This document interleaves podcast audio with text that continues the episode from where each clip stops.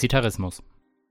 Fleischkonsum ist verantwortlich für fast 15% der weltweit von Menschen verursachten Emissionen. Von einer Dunkelziffer kann man ausgehen. Ein echter Klimakiller also. Weniger Fleisch essen und wenn, dann deutlich tier- und umweltfreundlicher produziertes.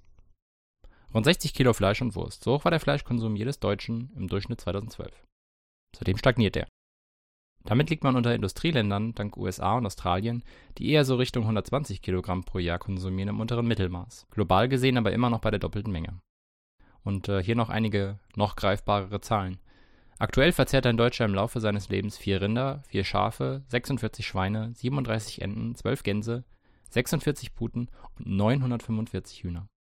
Etwa sein eigenes Gewicht in Fleisch jährlich.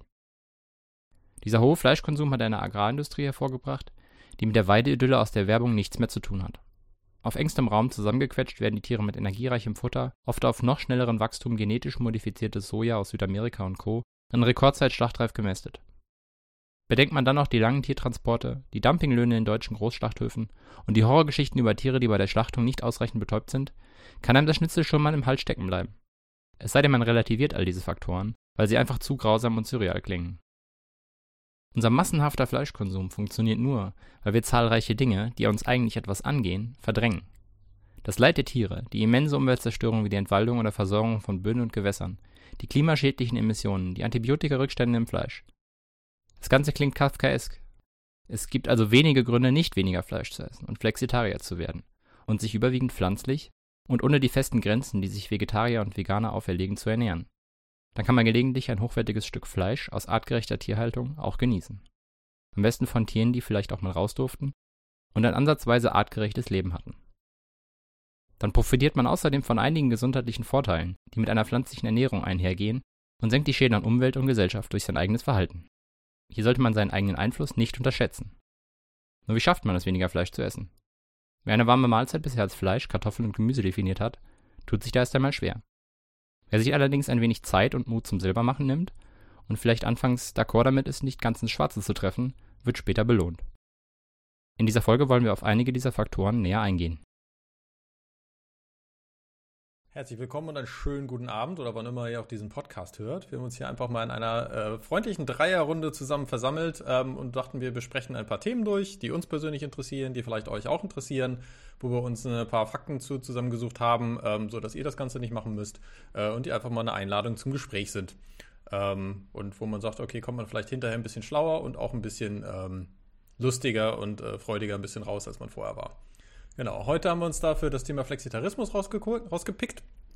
Ähm, genau, und wer sind wir eigentlich in der Runde? Ich bin der Felix. Ich bin der Nils. Und ich bin der Lukas.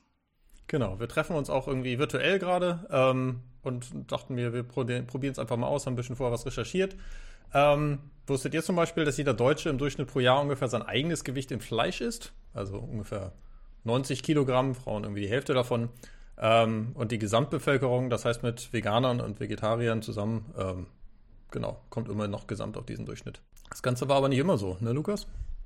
Ja, es gibt, es kursieren Gerüchte oder es wird immer wieder argumentiert, dass, ähm, dass es dem, dem Menschen eigentlich äh, in die Wiege gelegt ist, Fleisch zu essen. Ähm, aber ich glaube, darauf wollen wir jetzt gar nicht so wirklich eingehen. Ähm, aber es gibt äh, da einige geschichtliche Belege dazu, dass äh, Fleischkonsum äh, quasi Spitzen äh, im späten Mittelalter erreicht hat. Ähm, da lag man so bei circa 100 Kilogramm pro Jahr bei äh, einer deutlich geringeren Bevölkerung von etwa 10 Millionen Menschen im Vergleich zu jetzt um die 100 pro, äh, pro der, äh, der, der Area, von der man spricht. Ähm, allerdings ist das danach sehr, sehr stark zurückgegangen und erst wirklich nach dem Zweiten Weltkrieg wieder ähm, in die 50 Kilogramm plus pro Jahr äh, hochgegangen. Und wir nähern uns jetzt diesen 100 Kilogramm zurzeit wieder an. Allerdings, wie gesagt, mit einer verzehnfachten Bevölkerungsdichte. Das heißt, wir sind jetzt. Und deutlich weniger Wäldern zum Richtig, Jagen. also diese 100 Kilo pro Jahr für das Spätmittelalter waren auf äh, größtenteils Jagdfleisch bezogen. Also die Massentierhaltung gab es nicht und äh, eigentlich nur das wirklich äh, minderwertigste an Fleisch wurde, wurde, wurde von Schweinen, die gemästet wurden und ge gezüchtet wurden, äh, äh, produziert. Genau, damals wie heute hatten wir wahrscheinlich auch Vollverwertung von Tieren, ne? Oder? Ja, also ich, ich dazu habe ich jetzt nicht sonderlich viel Research gemacht, ähm, betrieben.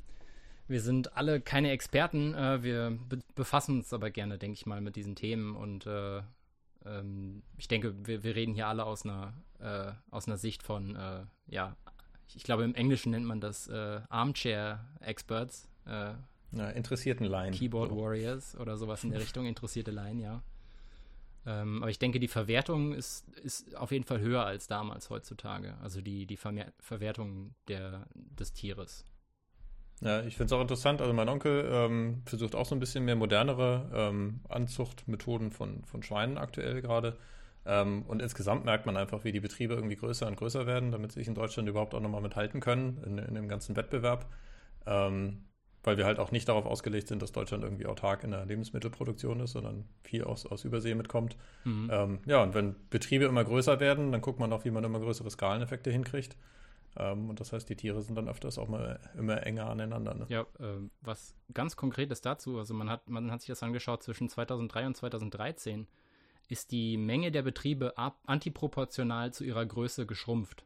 Das heißt, die Betriebe haben sich seitdem in der, in der reinen äh, Anzahl der Tiere verdoppelt und die Menge der Betriebe hat sich aber halbiert. Das heißt, äh, man, wir sprechen jetzt wirklich nicht von oder viele argumentieren immer, äh, dass sie das äh, Fleisch ja nur von dem Metzger ihres Vertrauens bekommen, nur rückt diese Realität immer weiter in die Ferne, weil es eigentlich nur noch Großbetrieb gibt. Also wir reden eigentlich, wir können eigentlich nur noch von Massentierhaltung reden.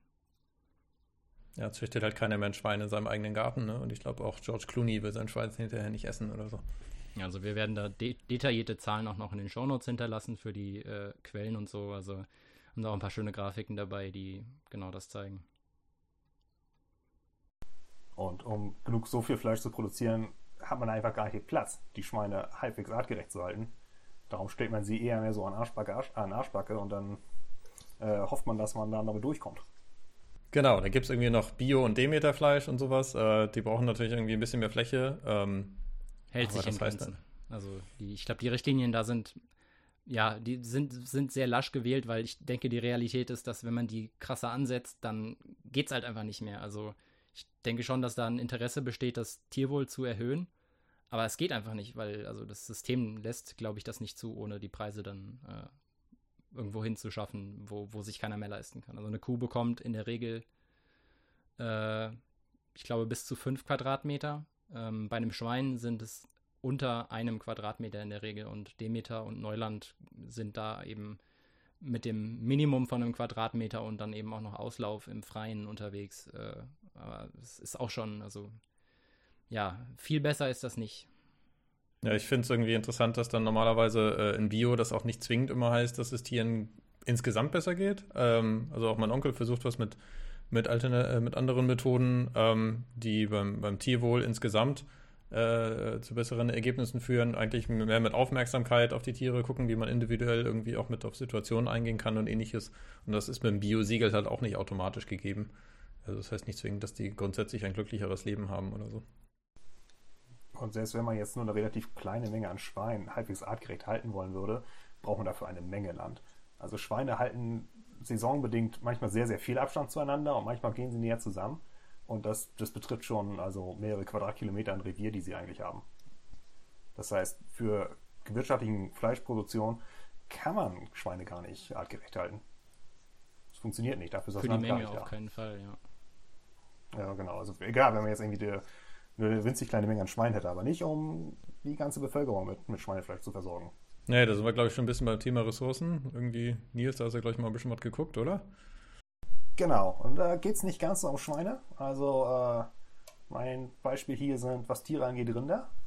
Und äh, was jetzt fleischlose Ernährung angeht, Soja. Und dann habe ich hier ein äh, Zitat von den äh, intellektuellen Schwergewichten von der AfD Heidelberg. Und das ist, entmaskulinisierte Sojabubis sind schuld daran, dass der Amazonas brennt. Und also jetzt von der Propaganda Perspektive betrachtet, ist das ziemlich äh, schlau gemacht. Also das ist sehr effektiv. Sehr viele Aussagen sind auf einmal mit reingepackt. Das hätte Otto Dietrich auch nicht besser gemacht. Problem ist halt nur, das ist komplett Nonsens. Also entmaskulisierte Sojabubis ist generell Schwachsinn. Es gibt keine jetzt wirklich echten Hinweise darauf, dass Soja in den Hormonhaushalt eingreift.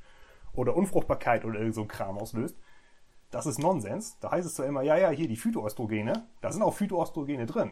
Die sind aber auch jetzt in Nüssen und Weizen und Hopfen und haufenweise anderen Pflanzen, die wir sowieso. Wir sollten vielleicht kurz ansprechen, was Phyto. Äh, äh, was das eigentlich ist, ja. Genau. Ja, genau, also, äh, genau das Ding. Ja, Eben ja, das, was du gerade gesagt hast. ein bisschen gruselig, ähm, weil, oh, es sind ja Östrogene. Und äh, man sagt ja, Östrogene ist auch hier ein Hormon von Frauen und sowas. Äh, ja, wenn man es jetzt ein bisschen mehr im Detail betrachtet, keine Sorge, nicht zu weit. Östrogene sind eine chemische Stoffklasse. Das heißt, diese Phytoöstrogene heißen so, weil sie so ähnlich aussehen wie die Östrogene, die im menschlichen Körper im Hormonhaushalt beteiligt sind. Das heißt aber nicht, dass die Phytoöstrogene bei uns auch als Hormone funktionieren. Es kann sein, man weiß es nicht genau, dass sie in die Hormonrezeptoren, ein, also dass sie sich dort andocken. So wirken Östrogene auch. Nur Östrogene docken halt an und aktivieren dann halt auch den Rezeptor. Es kann sein, dass Phytoöstrogene andocken und ihn dann blockieren. Wie diese Kindersicherung, weißt du, die man in die Steckdose stecken kann damit äh, das kleine Kind da nicht rein, reinpiekt mit der Gabel oder so. Also was, es kann auch sein, dass sie einfach gar nichts machen. Also was ich eher gefunden habe, war so ein Ding, wo eine Studie sagte, okay, Leute, die vegetarisch oder Veganer äh, leben als andere, sind dann teilweise nochmal mit empathischer. Ist dann irgendwie auch die Frage, was jetzt irgendwie Ursache und was davon Wirkung ist. Ähm, also wenn man Tiere leiden sieht oder sowas, dass man dann vielleicht auch weniger Fleisch isst. Ähm, ja, ich würde auch sagen, dass eine, eine höhere ähm, höheren Hang zur Empathie sorgt dafür, dass man weniger tote Tiere auf seinem Teller haben möchte. Genau, ich weiß ja nicht, ob die äh, AfD die das Ganze umdrehen also, wollte. Ja. ja, also ich würde schätzen, soweit, dass es möglichst weit von der Realität entfernt ist, aber das äh, sagt vielleicht mehr über meine Meinung zur AfD aus. Ähm, aber die Sache ist die, es gibt halt ein paar Studien, die halt sagen, na, vielleicht kann man hier, dort, gibt es da eine Gefahr über Phytoöstrogene. Die sind allerdings alle nicht statistisch relevant. Da sind zu wenig Leute drin oder die, die Ergebnisse sind einfach nicht besonders. Und oft wird angeführt, eine Studie aus den 50ern, dass bestimmte Schafe, die haben halt Klee gefressen und diesem, dann wurden sie unfruchtbar. Und das könnte an den Phytoöstrogen liegen. so, nun hat man jetzt seit 70 Jahren nichts Neues dazu gefunden. Ist schon so ein bisschen, schon ein bisschen, sagt man sagt, ah, wie viel ist da wirklich dran? Ähm, weil offene Fragen sind auf jeden Fall noch. Und dann, Schafe sind Wiederkäuer. Und das ist auch eine Erklärung diese, ähm, zu, zu diesem Effekt. Äh, sie verarbeiten die, ihr Material komplett anders als wir. Also ich habe in meinem Leben noch nicht äh, was gegessen und habe es wieder hochgewirkt, nochmal gekaut und dann wieder runtergeschluckt und dann in meinen zweiten Magen eingepackt. Ein Magen, fertig ist. Ich bin ein einfacher Mann. Und äh, ja, aber das ist ähm, tatsächlich. Gut, ja. genau. Äh, so, so, so ein Kram fiel mir nicht ein. Äh, also mache ich mir da nicht so viele Gedanken. Man kann sich jetzt ja auch mal sagen, okay, das ist jetzt hier alles äh, furchtbar kompliziert, Wissenschaft, ich hätte es nicht so gerne im Detail, gibt es nicht was Einfaches. Hier ist ein einfacher Vergleich. Äh, gerade in Bezug auf Soja. Soja wird in China seit 10.000 Jahren gegessen. Und seit mehr als 2.000 Jahren ist es dort eine der Hauptnahrungsquellen. Also, ich weiß sonst nichts über China, aber ich glaube, die haben dort keine Probleme mit der Fruchtbarkeit. Daher okay. Nee, die hatten eher noch ein Kind-Policy und sowas, ne? Also, das kam nicht automatisch ja, mit. Genau. Genau, also wenn, wenn das der Fall wäre, dann äh, glaube ich, wäre China nicht so stark bevölkert kann man jetzt auch sagen. Also nicht nur gibt es keine Hinweise darauf, dass es da irgendwelche großartigen Probleme gibt, keine wissenschaftlich belastbaren. Genau, ähm, ich glaube, wir kommen von. Es macht doch irgendwie so in der Alltagswahrnehmung keinen Sinn. Kommen wir gleich von Öst Ästchens auf Stöckchen gerade oder so. Ja. Ähm, genau, das ist der erste Teil von dem Zitat. Ne? Hier die entmaskulisierten Sojabubis, das ist schon mal Schwachsinn. Und das äh, schafft ja Vertrauen für den zweiten Teil. Äh, ist tatsächlich der Sojaanbau schuld daran, dass der Amazonas brennt. Und das ist etwas, was man ja häufiger hört. Ähm, in Brasilien fackeln die Bauern den Regenwald ab und dann haben sie da ihre Sojafelder und das verkaufen sie dann an deutsche Veganer und die äh, essen dann Tofu daraus. Und stimmt das tatsächlich? Opfern wir zu viel Regenwald, um Soja zu essen? Und da gibt es so einen allgemeinen ökologischen Zusammenhang, den man sich da klar machen muss. Und der heißt ökologische Effizienz. Und der Kern von dieser Sache ist Energie. Wir essen ja Nahrung, um Energie aufzunehmen, um unsere Körper zu betreiben. Und die ist in Fleisch, aber sie ist auch in Pflanzen. Man könnte jetzt sagen, ist es dann energietechnisch egal? Jetzt gesamt gesehen, ob wir das Fleisch essen oder die Pflanzen. Und das ist keineswegs der Fall. Denn die Tiere, die wir essen, die müssen ja die Energie, die sie uns geben, auch irgendwo herbekommen. Und das machen sie mit der Energie aus Pflanzen. Und die benutzen aber jetzt nicht 100% Energie aus den Pflanzen, um Energie für uns weiterzugeben. Die müssen ja auch noch einen Teil der Energie benutzen, um jetzt Körper aufzubauen, die wir nicht direkt essen. Wir essen ja eigentlich nur das Muskelgewebe. Laufen und so. Ja, und Laufen, Hirntätigkeit, alles Mögliche. Hirntätigkeit frisst eine Menge Energie bei Säugetieren. Mhm. Also diese ganzen biologischen Prozesse, die zwacken Teil von Energie ab. Und mit ein Teil meine ich mehr als 90 Prozent. Und hier mal ein Beispiel mit Zahlen. Ein Rind, wenn es ein Kilogramm Fleisch aufbauen will, frisst es dafür 13 Kilogramm Pflanzenmaterial. Das kommt ein bisschen auf den Energiegehalt der Pflanzen an, aber das ist schon so, das ist schon das Bessere. Es ist zwischen 13 und 20 Kilogramm. Das heißt, wenn man sich jetzt so ein 400 Gramm Steak kauft und will damit jetzt ordentlich grillen, dann ist das das Äquivalent zu 5 Kilogramm Soja, die dafür in das Rind verfüttert wurden. Davon kann Veganer eigentlich lange essen. Da kann man sich so große Ford, Fordbox von kaufen und das, das hält Monate. Und selbst bei effizientester möglicher Tierhaltung kriegt man aus dem Tier natürlich nicht mehr Energie raus, als man rein verfüttert hat. Es ist immer deutlich weniger. Das ist halt, das geht physikalisch nicht. Du kannst halt nicht mehr Energie aus dem Tier rausbekommen, als es gefressen hat. Und wenn man sich dann anguckt, wie das Land genutzt wird, ähm, sowohl hier als auch in Brasilien, dann äh, bestätigt es das auch nur. Also 70 Prozent des, des hiesigen Getreides wird an Tiere verfüttert. Das essen die Veganer nicht selber. Das ist also, das ist eine, eine gigantische Menge. Das ist ein enormer Aufwand an Agrarflächen. Und da gehören natürlich auch all die Ressourcen dazu, die da mit drin hängen. Also, wenn man sich will, Tierhaltung verbraucht all die fossilen Treibstoffe, die auch der Pflanzenanbau braucht, nur halt dann eben zehnmal so viel. Weil wir halt so etwa die zehnfache Menge an Pflanzen zur Tierernährung brauchen, als im Vergleich würden wir sie selber essen. Und dann kommt zu diesem Verbrauch natürlich auch noch all der Kram zu, der für die Tierhaltung gedacht wird, also den wir da verbrauchen, wie die Tiere zum Schlachter fahren. Oder, ich meine, die, die Möglichkeit, unsere Atmosphäre Treibhausgase aufzunehmen, ist auch eine endliche Ressource. Und die Tiere selber stoßen ja auch was aus. Ein häufig genanntes Beispiel ist halt die Methanpfütze von den Kühen. Das klingt albern, aber Methan ist ein sehr gefährliches Treibhausgas. Und dann haben wir natürlich da auch die ganzen Insektensterben. Also die Landwirtschaft und vor allem unsere Monokulturen mit diesem hohen Pestizideinsatz, das sorgt für einen schwindelerregenden Rückgang von Insektenbiomasse. Und der Schaden ist bei Fleischkonsum natürlich viel höher, weil der Bedarf an Landwirtschaft so viel höher ist. Und daher ist dann nicht der direkte Sojakonsum der Grund für die Abholzung des Regenwalds. Es wird viel mehr gerodet für den Fleischkonsum. Also das Gegenteil von diesem Zitat ist wahr. Also eigentlich.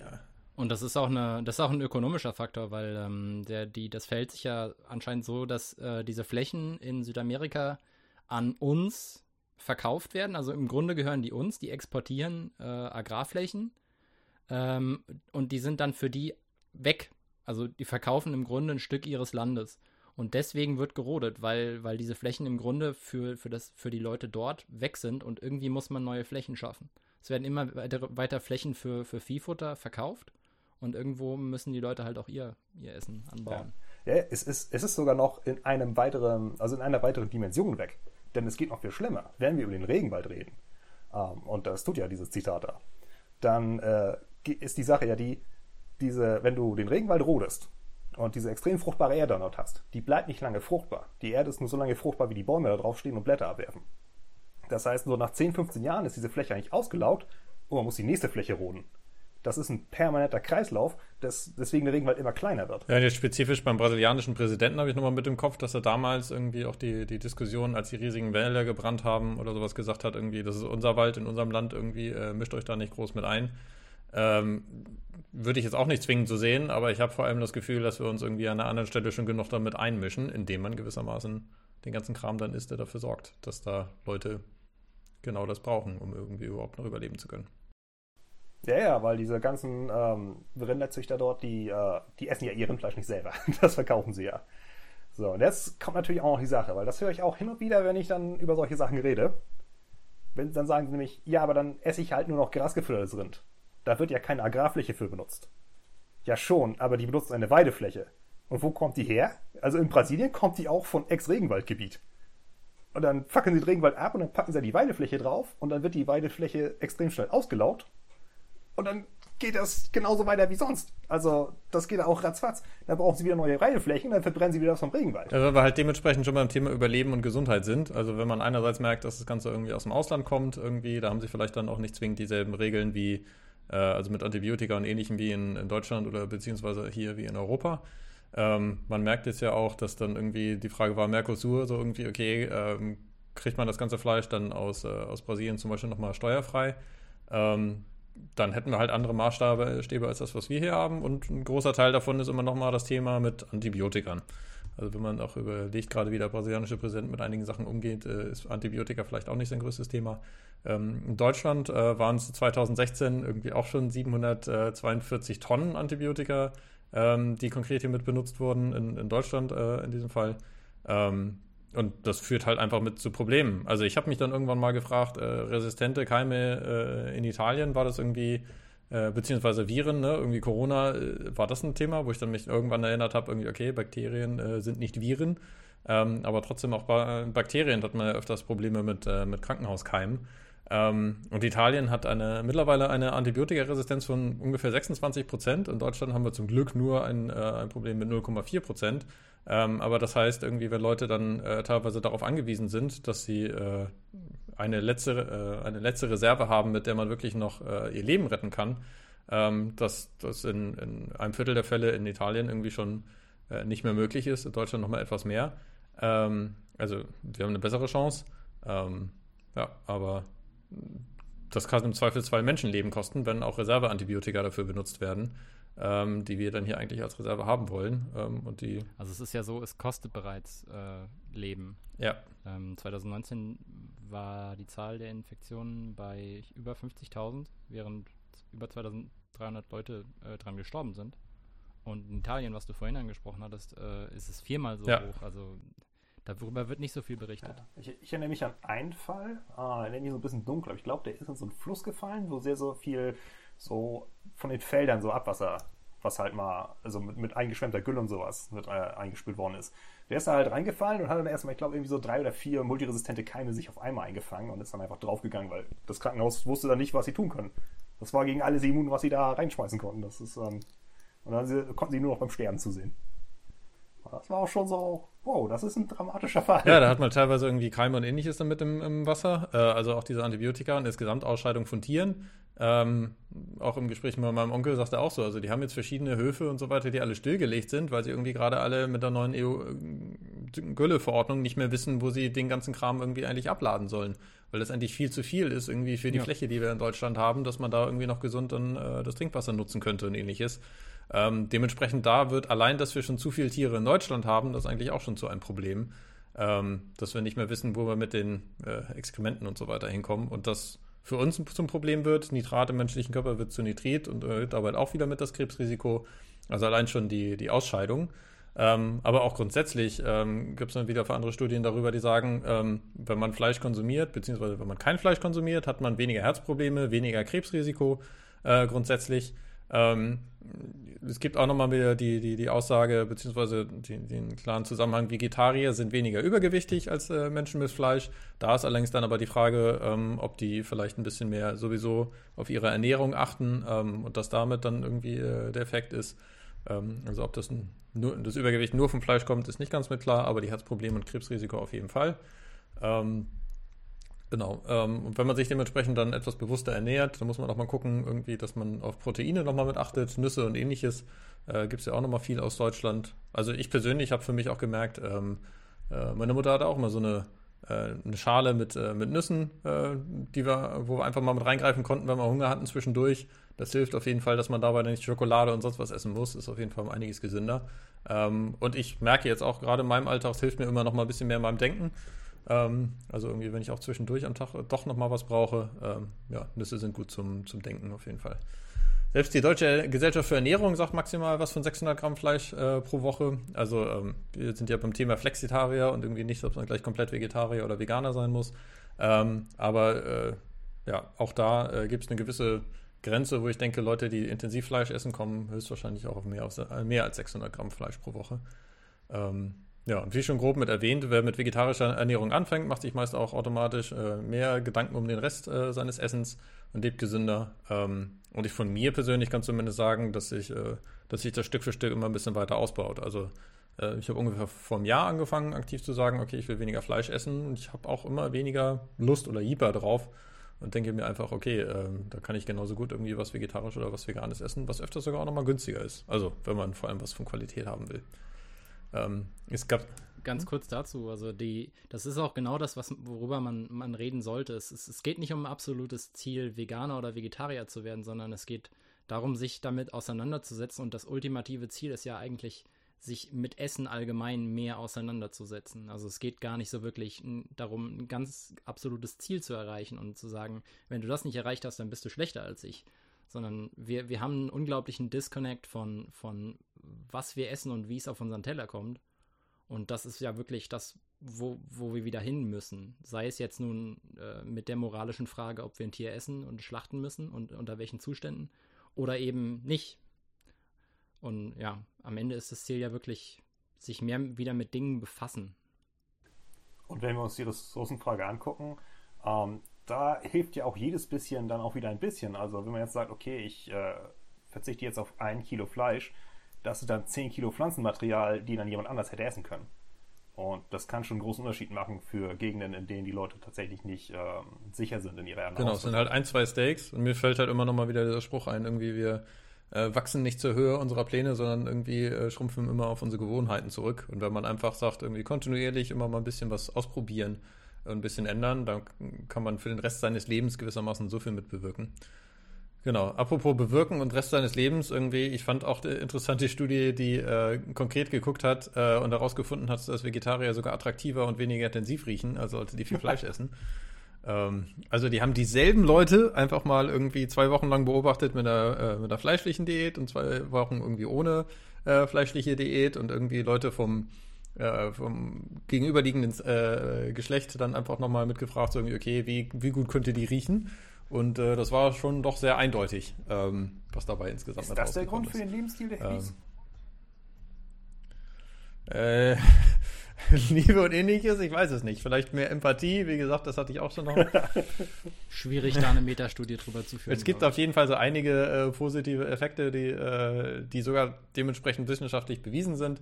Ähm, ist jetzt jedem selbst überlassen, äh, ob er sie konkret mit angehen will oder nicht. Ähm, aber ich fand es auf jeden Fall mit interessant. Klar muss man auch gucken, wie man seine Ernährung ähm, ausbalanciert. Also zu viel von etwas äh, ist jetzt meistens auch nicht automatisch immer etwas Gutes. Ähm, aber sich auf jeden Fall dazu Gedanken machen und irgendwie mal gucken, wo man eigentlich landen will, ähm, ist schon meistens ein guter Anfang. Und das ist ja eigentlich, was wir hier auch einfach mal anstoßen wollen, sich darüber Gedanken zu machen. Ähm, genau, das ist dann vielleicht auch nicht nur äh, in einem, im persönlichen Leben irgendwie mit relevant, sondern auch für den Rest der Gesellschaft. Äh, ich glaube, Lukas hat sich da nochmal ja, ich habe mich in den letzten paar Wochen ziemlich, äh, ja, ich weiß nicht, ob man das so. Ich bin ein ziemlicher Fanboy von äh, diesen. Äh, es gab, so ein paar Videos von äh, veganen Schlachtern, also Schlachtern, die vegan geworden sind und über die äh, Missstände, oder nicht, nicht alle Schlachter, aber so, die kommen alle aus der Branche, haben da circa 20 Jahre jeweils gearbeitet und haben dann so eine Art Operation Jetzt reicht's gestartet. Ähm, die bin ich ziemlich am Verfolgen und äh, das ist krass, was die so erzählen. Und ich muss sagen, es, ähm, es ist schwierig, da äh, wirklich Kritik anzubringen. Ähm, denn die Agenda von den Leuten ist, also ich, ich finde, es ist sehr, äh, sehr ehrlich, was die, was sie erzählen. Ähm, und da geht es eigentlich meistens wirklich um die, um die, um die krassen sozialen Missstände, die äh, dadurch entstehen, dass wir die, die, die tierischen Produkte so verarbeiten, wie wir es tun, oder ja, so in der Menge. Und äh, ja, also äh, die sprechen, sprechen häufig die Situation an, dass äh, ja, die Schilderung, dass im Grunde keiner mehr Metzger werden will. Keiner will mehr Schlachter werden hier in Deutschland. Äh, wir wollen das alle noch essen, wir wollen uns auch keine Sorgen drum machen, dass das, ob das gut oder schlecht ist.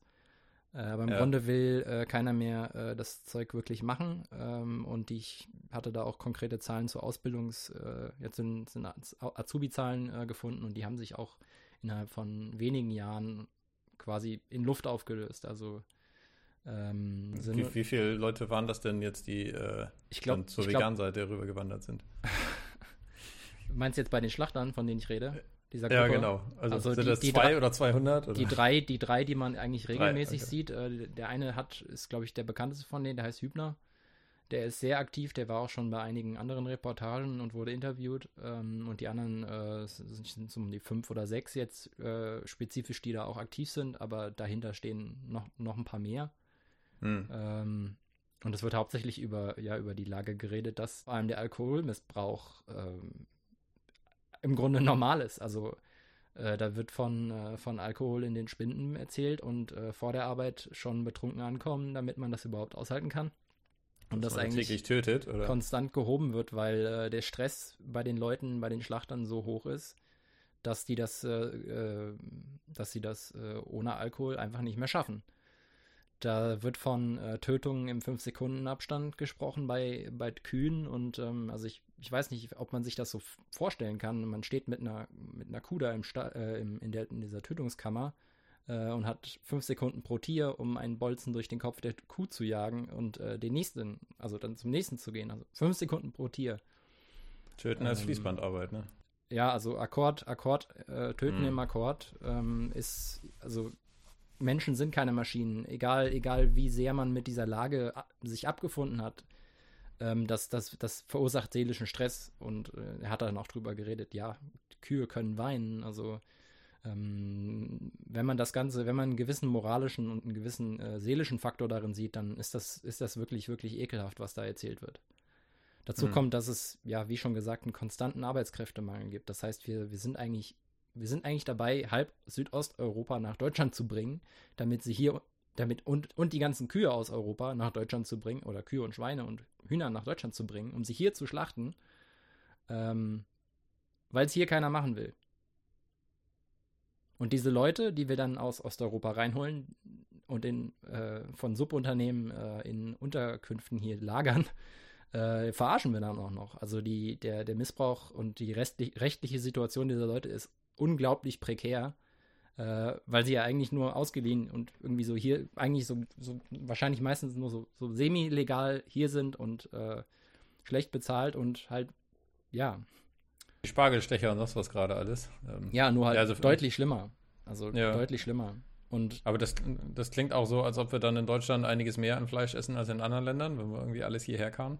Ja, also in, in Europa haben wir zumindest den höchsten äh, Konsum an, an, Schweinefleisch. Ich glaube mit mhm. Abstand. Äh, in, was Rinder angeht, ist Frankreich äh, noch, noch ein bisschen vor uns, aber nicht viel. Aber was den, also im internationalen Vergleich liegen wir trotzdem bei der Hälfte von Australien oder USA. Ähm, also die, die, die essen mehr so in Richtung 120 Kilogramm Fleisch pro Jahr, wo, wo wir so bei 60 bis 70 liegen. Ähm, aber das, das, das, äh, ein weiteres Problem ist, dass wir ja eben diese, die, das Schlachten hier machen wir durch diese schlechten Arbeitssituationen und durch die, den, den Arbeitsplätze im äh, Import von äh, Arbeitern hier so billig ähm, und verkaufen dann die Sachen vom Tier, die wir nicht haben wollen, wieder an die Länder, aus denen wir die Arbeitskräfte holen und verhindern damit, dass dort sich eine Wirtschaft aufbauen kann. Das heißt, wir schaffen, ja, also wir schaffen Abhäng Abhängigkeiten am laufenden Band äh, und wollen dann aber noch von Arbeitsplatz, äh, von, von Entwicklungshilfe und von all diesen Sachen reden. Es, ist, äh, es wird immer absurder, je weiter man sich da äh, drin verirrt, wenn man so sagen möchte. Ja, kenne ich auch so ein bisschen irgendwie mit. Was war das?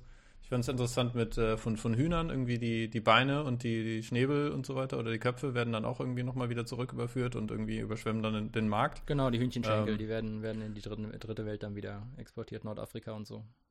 Also die, die, die Schenkel, das, was wir hier irgendwie mit essen wollen, also nicht essen wollen. Wir wollen nur die Brust. Ja, genau. Nur den Rest. Ja, ich fand's, äh, ich fand's interessant, dass mir ein anderer äh, Kollege aus Afrika irgendwann mal sagte, so irgendwie, dass äh, das teilweise eine, eine Delikatesse war. Also ich weiß jetzt nicht, ob der Kram, der aus äh, irgendwie aus äh, Europa dann einmal rüberkommt, aber dann gab es immer so die Walkie-Talkies. Immer irgendwie die Walkies, ne, die Beine und irgendwie die Talkies oh. dann den Schnabel. so ein bisschen äh, satirischer Kommentar dazu vielleicht, aber genau. Das Thema führt zu viel Relativismus. Das ist auch ist schlimm. Also da, irgendwie finden wir immer wieder Gründe, das zu relativieren und meistens gründet es, glaube ich, in der, in der Tatsache, dass wir uns einfach mit, wir hören Dinge und die sind zu grausam, als dass wir uns da wirklich mit ja. befassen wollen. Also Menschen haben eine äh, unglaubliche Fähigkeit, sich äh, Sachen zurechtzulegen und sich zu rechtfertigen für die Dinge, die schon da sind. Also Leute können tatsächlich alles rechtfertigen, solange sie es schon kennen und solange sie es als normal betrachten. Ja, also der, ne, irgendwie dieser äh, Frosch im, im im, im, Wassertopf irgendwie, wenn du den mit dem Wasser kochst, irgendwie, dann springt er nicht raus, weil es so langsam ist und ja. gewohnt ist. Aber ansonsten, wenn es krass ist, dann ist okay. Ich finde es jetzt irgendwie dann doch wiederum krass, dass jetzt ein paar Leute sagen, dass sie irgendwie auch mal gucken wollen, dass sie selbst auf die Jagd gehen oder irgendwie sich ihre Tiere äh, selber töten wollen, weil man, es ja die Aussage gibt, dass man das ja irgendwie mal selbst getötet haben muss, wenn man auch das Fleisch isst. Ich hätte tatsächlich mehr Respekt vor Leuten, die sagen, ich töte, also ich esse nur Fleisch, das ich selber getötet habe, weil sie dann auf jeden Fall dann gezwungen sind, bewusst ja. an die Sache ranzugehen oder es nicht verdrängen können. Also das, das wird, wurde auch angesprochen. Also einer von den, also der, der Hübner, Äh, der war auch dann später in der größten, größten Zeit, äh, die meiste Zeit war er selbst Jäger und hat selbst geschossen, weil er eben die Zustände kannte in Deutschland und ist nach Schweden und hat da eine Hütte gehabt und hat da gejagt, ähm, weil er sich gedacht hat, ja, so, so kann ich halt sicherstellen, dass das, was ich da esse, zumindest gut gelebt hat Kon und äh, konfliktfrei also, ist. Es ist, ja. es ist relativiert durch diese Maßnahme. Er hat, er hat eine Berechtigung dazu, durch wen auch, welche Instanz auch immer hat er, fühlt er sich dadurch berechtigt, dass es dadurch, dadurch wird es besser. Ähm, und er geht auch darauf ein, dass äh, viele, viel Post von, äh, von Veganern kam, also quasi nachdem er dieser Gruppe oder dieser, dieser Gruppierung beigetreten ist und sich für sie ausspricht und Kampagnen startet für sie, kommen diese Leute dann auf ihn zu und sagen ihm, wie kannst du nur, wie kannst du nur, du hast Tiere getötet, wie viele Tiere du schon getötet hast, äh, verschwinde, äh, Mörder, Mörder, Mörder. Und daraufhin hat er gesagt, ja gut, also ich finde die Leute, die, die das Tier töten und dann essen, ich, ich, ich kann diese Leute ernster nehmen als die Leute, die sich nie damit befasst haben, äh, wo ihr Schinken herkommt. Also das, mhm. das ist so ein, äh, ist ein krasser Heuchelei-Faktor. Und genau so ist es. Und äh, so ein Verhalten hat natürlich auch noch das Problem, dass äh, Leute davon abgeschreckt werden, äh, so ein bisschen Fleischreduktion auch nur auszuprobieren. Weil sie Angst haben, dass sie als äh, unperfekt wahrgenommen werden und deswegen angegriffen werden. Und deswegen finde ich es halt auch ganz wichtig, dass man halt ähm, ganz klar kommuniziert, wenn man äh, Flexitarismus Leuten nahelegen will. Es ist vollkommen in Ordnung, wenn man sagt, okay, ich mache jetzt hier vielleicht mal eine Woche, äh, einen Tag die Woche mache ich jetzt erstmal nur, äh, verzichte ich mal auf das Fleisch und nehme stattdessen einfach mal mehr Bohnen oder äh, probiere mal aus, wie sich ein Sojablock zubereiten lässt. Ja, es geht einfach erstmal darum anzufangen, ne? Also Stück für Stück. Genau. Ich meine, damit sind wir jetzt irgendwie so ein bisschen beim, beim Punkt irgendwie, wie leben wir das Ganze eigentlich irgendwie, dass wir jetzt nicht nur hier kluge daherlabern, sondern irgendwie, was wir vielleicht auch selbst schon mal mit umgesetzt haben. Ähm, also ich selbst habe für mich gemerkt, irgendwie äh, jetzt aktuell in dieser, äh, in dieser Zeit gibt es noch mal ein bisschen mehr die Möglichkeit, selbst zu kochen. Also ich äh, kaufe irgendwie hauptsächlich irgendwie auf dem Wochenmarkt mit ein. Ja, könnte man dann wieder sagen, äh, nicht zwingend immer so viel Bio und irgendwie regional und Dünger und so weiter, wo kommt das alles her? Ähm, aber ich habe halt einfach mal angefangen, mich bewusster mit dem ähm, zu beschäftigen, was ich eigentlich mit kochen will. Ähm, und dann, wie gesagt, auch gemerkt, irgendwie äh, vernünftiges Fleisch und so weiter wird einfach immer weniger. Ähm, es gibt in Deutschland noch irgendwie nochmal einiges an Kohl und so weiter, was früher gegessen wurde, was heutzutage irgendwie immer ein bisschen mehr in Vergessenheit gerät. Ähm, das ist auch auf jeden Fall sehr nahrhaft ähm, und auch nicht teuer. Ähm, kann man auch ausprobieren. Und ich genieße einfach irgendwie. Ich mache mir jetzt gerade diese Woche irgendwie jede Woche ein bisschen Bratkartoffeln. Ähm, dazu nochmal Zwiebeln, irgendwie ein bisschen Kresse dazu. Also da kann man irgendwie schon geschmacklich so einiges bei rausholen. Ähm, und freue mich einfach dran. Also ich selbst bin jetzt seit äh, einem Jahr Veganer knapp und war vorher auch eigentlich der Meinung, äh, ja, ich, dieser typisch relativierende, ähm, was das angeht, äh, auch krasser Fleisch, Fleisch-Fanatiker äh, und äh, ein Schrein für das Grillen. Ähm, aber ich muss sagen, äh, nach, nach einiger Zeit, wo man mal so ein bisschen mehr auf seine Ernährung achtet, und das ist so circa nach zwei bis vier Wochen, äh, merkt man, dass man bestimmte Dinge nicht mehr essen kann, was Süße, Süßegrad angeht. Und ähm, dieses Argument, ach, das ganze Gemüse und äh, das ganze Zeug, das schmeckt doch noch nichts. Ja, das liegt daran, dass ihr Unmengen an Salz und Zucker gewohnt seid. Also die im, im, Grunde, im Fleisch sind oder äh, in, in, in Fertigprodukten. Ja. Äh, in Fertigprodukten und meistens mit viel Käse und viel Sahne und viel, viel dies und das. Und meistens betteln sich in diesem Essen eigentlich nur Salz, Fett und äh, Zucker, um wer am meisten auf deinem Gaumen äh, wirken kann. Und auch hier wieder, es, man muss, man, wir müssen anfangen, dem Essen wieder näher zu kommen. Der Zubereitung des Essens. Finde es so krass, irgendwie in Balsen, Butterkeksen, das Bindemittel, das das Ganze zusammenhält, ist Salz. Also irgendwie, wie viel Salz da eigentlich drin ist. Und äh, ich, ich habe halt öfters irgendwie auch mal mit, mit, äh, ne, mit der älteren Generation so die Diskussion, wo sie sagen, also eigentlich irgendwie, die Leute heute sind nur noch Fertigessen gewohnt ähm, irgendwie, wir verlernen einfach zu kochen und irgendwann weiß es halt keiner mehr. Kein Wunder, dass keiner einen Bezug dazu hat. Genau.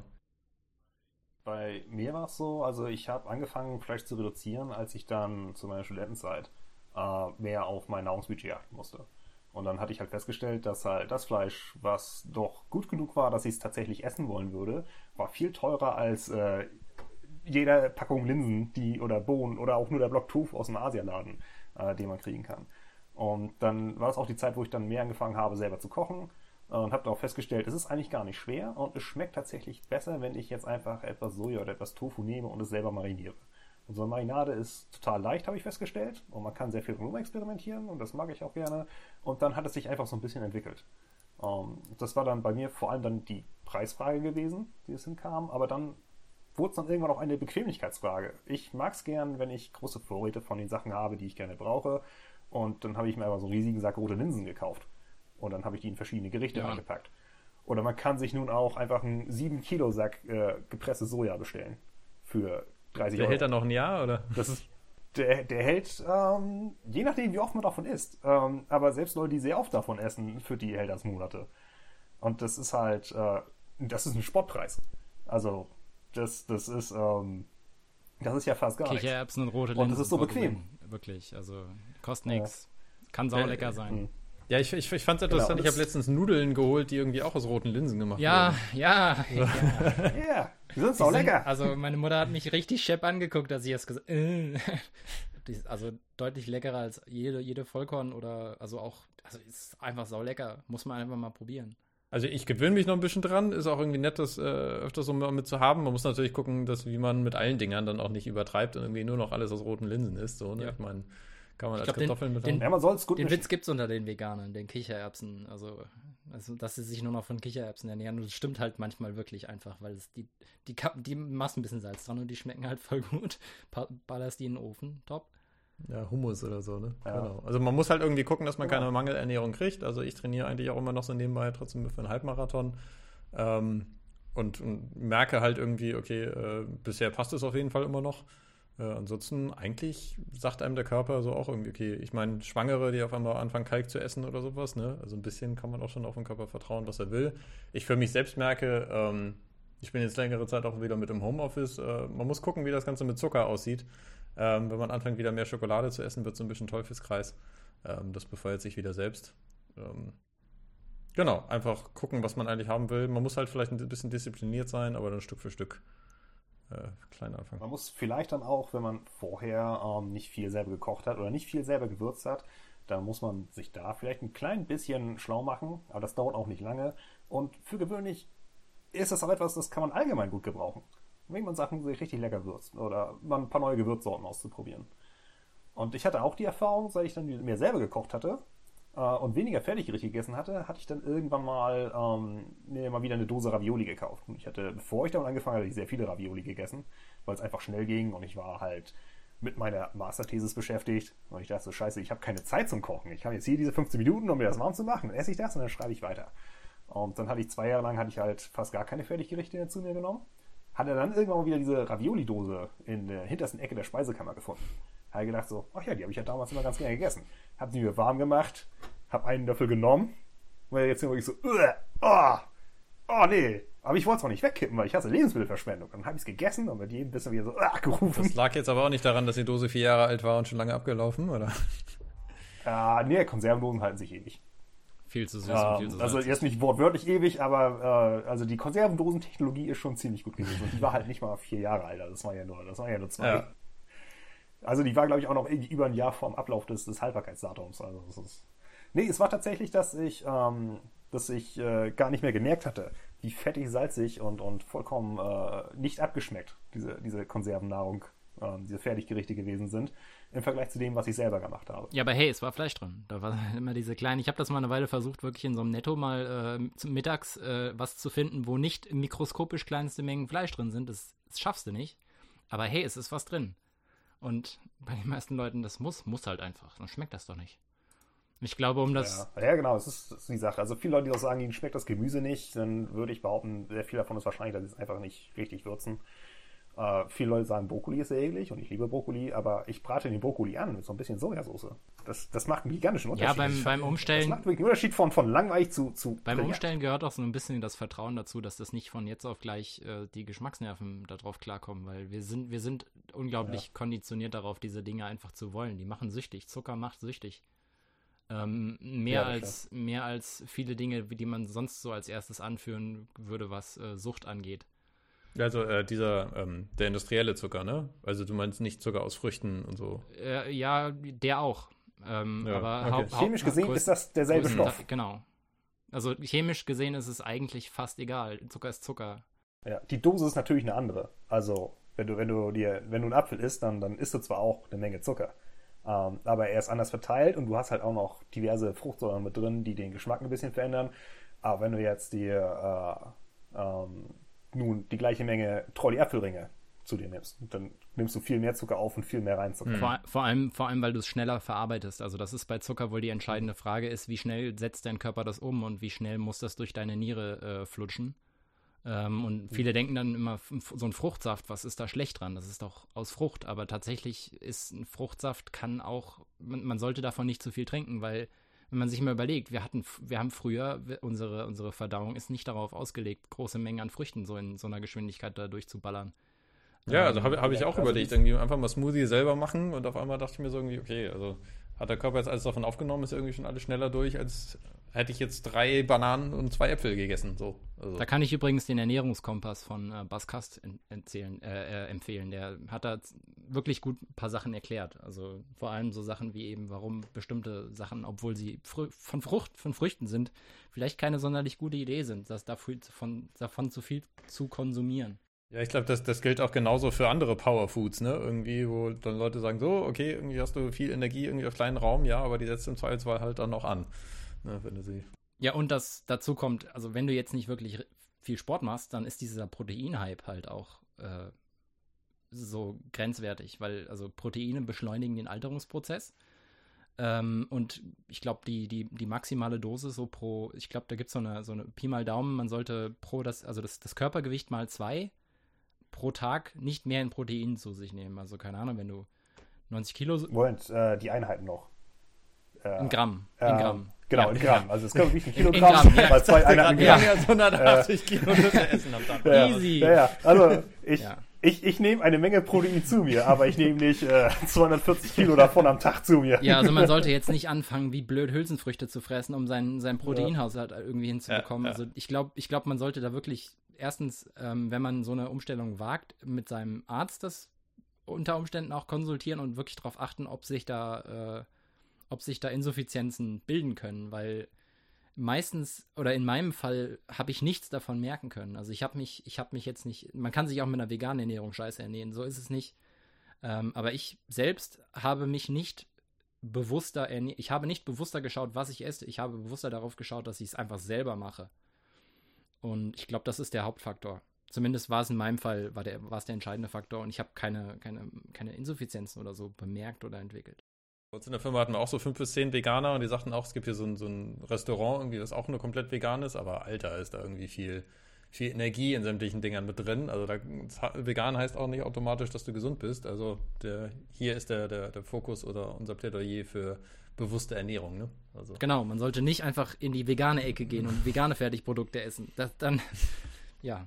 Ja. Ja die veganen Fertigprodukte sind scheiße, also ich mag sie auch überhaupt nicht. Ja, es gibt schon ein paar, um, die ähm, sind. Ja, es, es gibt auch Caipirinha schon fertig vorgemischt, also das heißt auch nicht, dass es.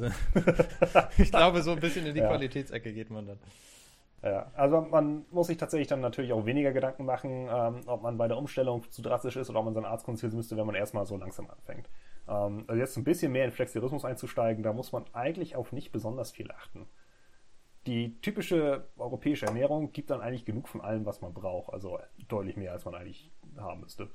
Also ähm, da muss man sich keine Gedanken machen, wenn man erstmal sagt, okay, ich verzichte mal hier mal ein bisschen auf Fleisch, ich äh, probiere mal ein bisschen was Neues aus äh, teste mal aus, wie es ist, wenn ich jetzt hier einfach mal einen Tofu-Block kaufe. Genau, ich meine, das, das, da muss ich keine das Gedanken ist die eine Frage, ob man irgendwie einfach äh, Ersatzprodukte oder sonst was hast. Für, für mich war es halt irgendwie äh, die, die Erkenntnis irgendwie, dass die Inder einfach schon sehr lange halt irgendwie fleischlose Gerichte und so weiter mit haben. Also ich meine, Fleisch essen wir in Europa jetzt schon etwas länger, aber es gibt halt irgendwie auch einfach äh, aus Essen aus anderen Ländern, was einfach geplant fleischlos ist und trotzdem irgendwie schon ziemlich geil ist. So dass man nicht das Gefühl haben muss, man nimmt irgendwie nur ein ähm, ein Gericht, was man sowieso schon kennt und, und tauscht da irgendwie Fleisch aus, ähm, sondern man nimmt was, was in sich sowieso schon stimmig ist und dann geht man halt mehr indisch essen oder so. Also in der Hinsicht kann man das sogar draußen im Restaurant vielleicht dann eher nochmal nachverfolgen, wo ich sonst das Gefühl habe, bei uns in der Firma gab es öfters Lieferdienste und so weiter und ich gucke da drauf und denke mir, gibt es hier überhaupt irgendwas Vegetarisches? Also es ist fast in allem Fleisch drin und auch deswegen ist dann einfach Selbstkochen für mich manchmal sogar einfacher.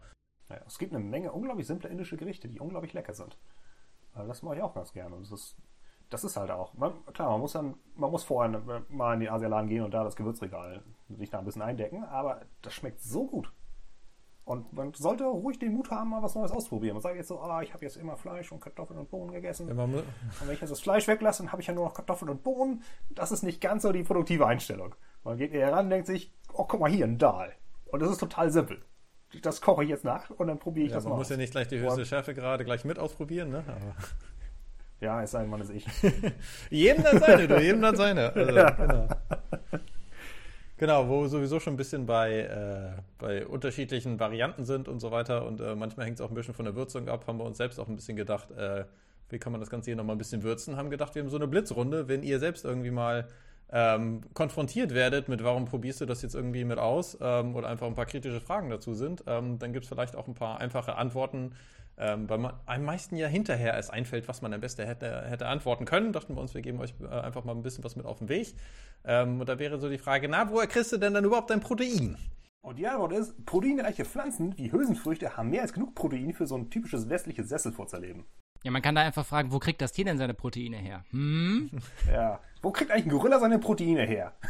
ja, ich war auch nicht so genau. Na gut, sie essen auch Insekten. Das stimmt nicht ganz, dass sie komplett vegetarisch sind, aber die überwiegende Mehrheit von denen ist Früchte. Jeder, der mit der Proteinfrage kommt, könnt ihr, könnt ihr gerne auf Patrick Babumian äh, verweisen, der Vegan Strongman bekannt, äh, der, ich glaube, vor einem, ein, zwei Jahren irgendwie 900 Kilo Joch äh, 30 Meter weit getragen hat und weiß nicht, wie lang vegan war. Also ich, ich glaube, der lacht sich schlapp, wenn den jemand fragt, wo er seine Proteine herbekommt, weil ich glaube, der muss ganz schön lange lachen, bis er schlapp ist, aber ja. ja. Genau, aber äh, wenn man dann sagt, irgendwie ein bisschen woanders in der Welt, wie sieht das denn aus? Aber was machst du denn irgendwie, um den Kindern in Afrika zu helfen? Ja, aber eine nachhaltige Ernährung hilft den Hungernden in Afrika. Das ist ja die Sache, wenn ich halt durch ein Kilo Fleisch weniger esse, dadurch, dass dann 10 Kilo pflanzliche Nahrung frei sind, die dann nicht draufgegangen sind. Davon könnten sich die Hungernden in Afrika ernähren. Ja, und vor allem in der Hinsicht sind die irgendwie in der Diät, irgendwie fleischlosen Diät uns dann meistens sowieso schon mal ein bisschen was voraus, ne? Ja, ich glaube auch. Sehr oft dann auch notgedrungen. Genau, manche Sachen entwickeln sich mit der Zeit, manche Gesellschaften sind ein bisschen weiter als andere. Da kommt vielleicht nochmal die Frage so, oder die Aussage, ja, in der Steinzeit haben wir Fleisch gebraucht, um unser Gehirn zu entwickeln. Ja, aber dann ist gut, dass wir nicht mehr in der Steinzeit leben und nach modernen Maßstäben handeln können. Also ich würde nicht gern leben wie ein Steinzeitmensch. Warum würde ich beim Fleisch da weitermachen? Also ich mag meine Toilette. Ja, vor allem heißt das Ganze ja nicht, dass du gleich am anderen Ende rauskommen musst, ne? Irgendwie.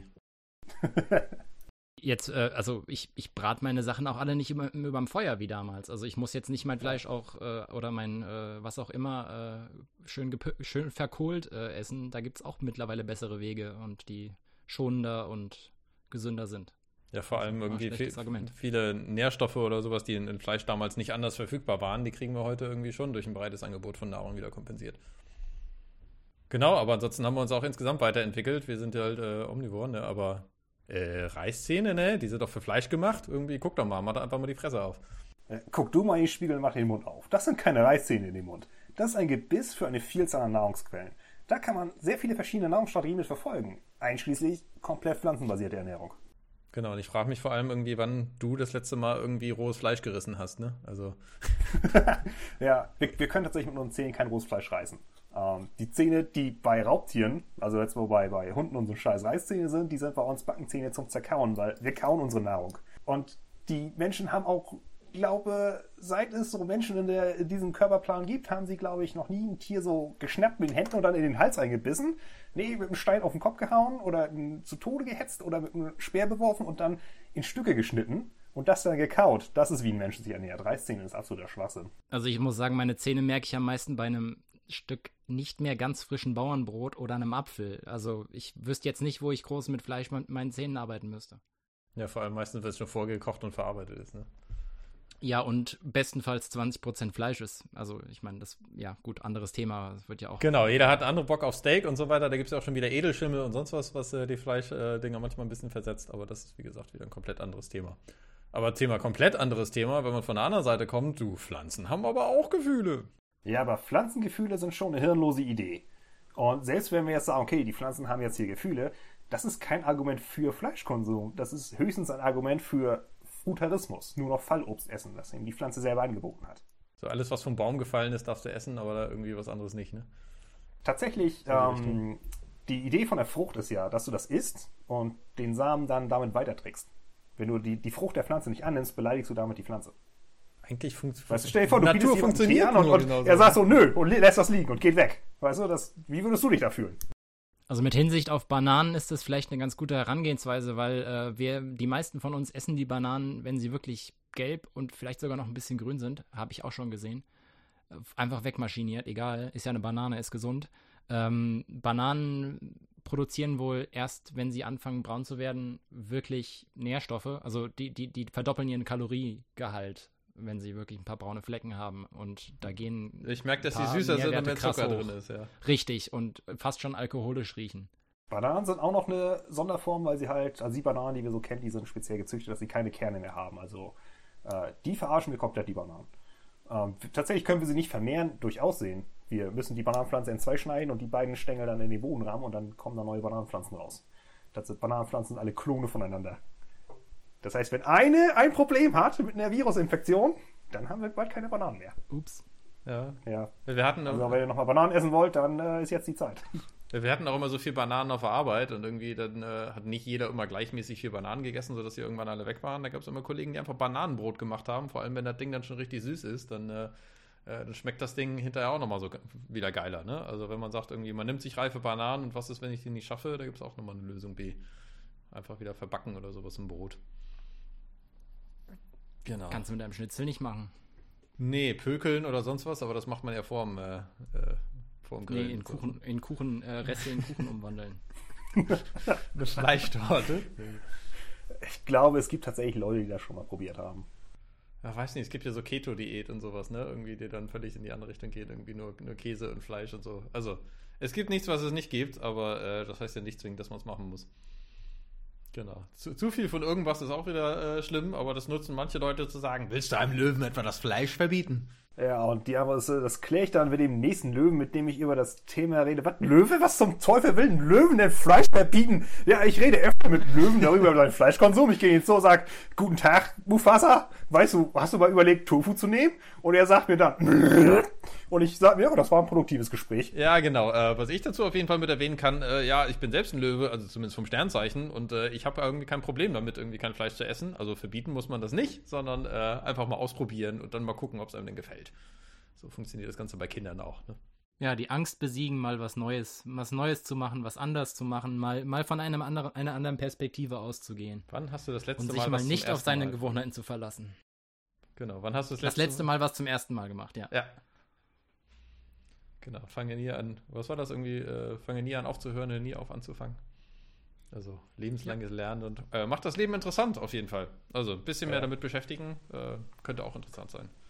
Braucht halt mehr Zeit im Alltag und ja, ich denke mal, da machen wir auch noch was drüber. Über das Thema.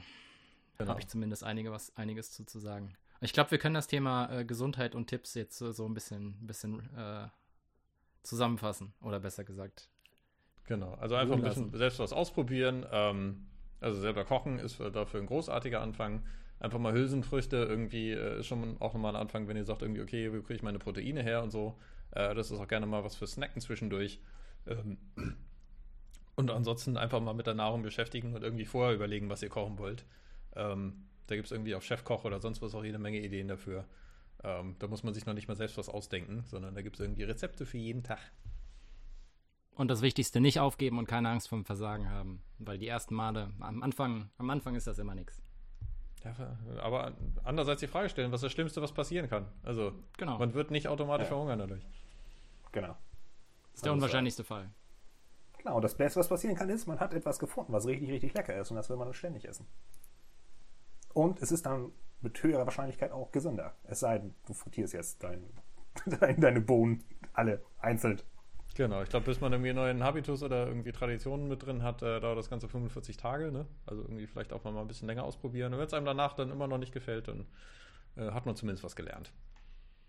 Und man kann dann zumindest sagen, ja, ich habe es ausprobiert. Man muss nicht, man muss keine Ausreden mehr finden, wenn jemand sagt, erst einmal dir überlegt, vielleicht äh, etwas weniger Fleisch zu essen, dann kann man sagen, ja, habe ich schon mal gemacht.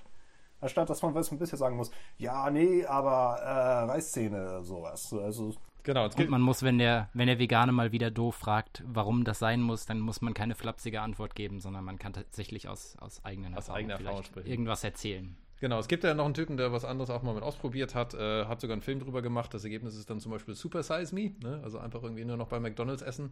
Das ist irgendwie auch nicht komplett äh, löblich da irgendwie mit ausgegangen. Also es gibt verschiedene Ideen, wo man sagen kann, äh, einfach mal ein bisschen andere Sichtweise. Vielleicht hilft das ein bisschen bei der Motivation. Ähm, auch filmisch kann man einfach mal reingucken, wie Feed the World. Irgendwie ist auch ein bisschen mehr Hintergrundinfos dazu. Ähm, einfach mal was Neues Ja. ausprobieren.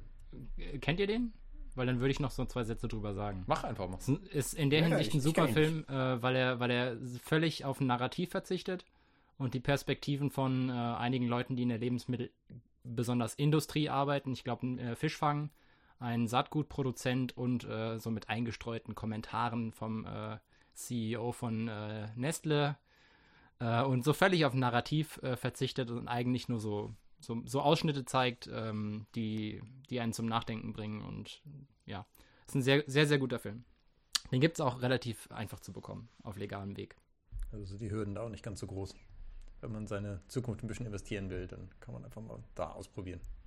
Und zum Thema Gesundheit kennt, glaube ich, mittlerweile jeder Netflix Game Changers. Ähm, war zwar sehr knallibunti, aber inhaltlich gut. Ja, sonst einfach mal gucken. Also probiert es irgendwie ein bisschen aus, äh, nehmt euch ein bisschen was von den Anregungen, die wir jetzt mitgenommen haben, vielleicht auch ein bisschen was von persönlichen Erfahrungen.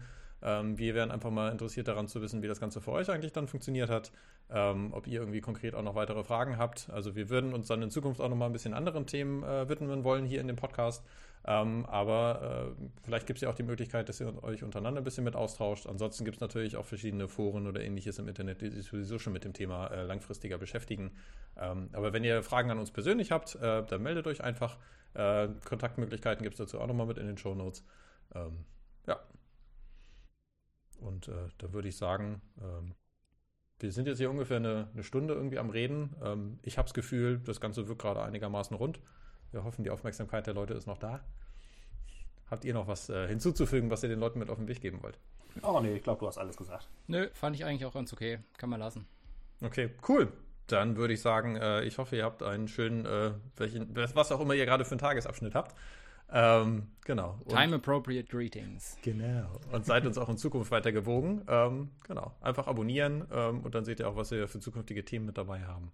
Bleibt gespannt. Gerne auch Themenvorschläge. Ja. Wir freuen uns einfach. Herzlichen Dank.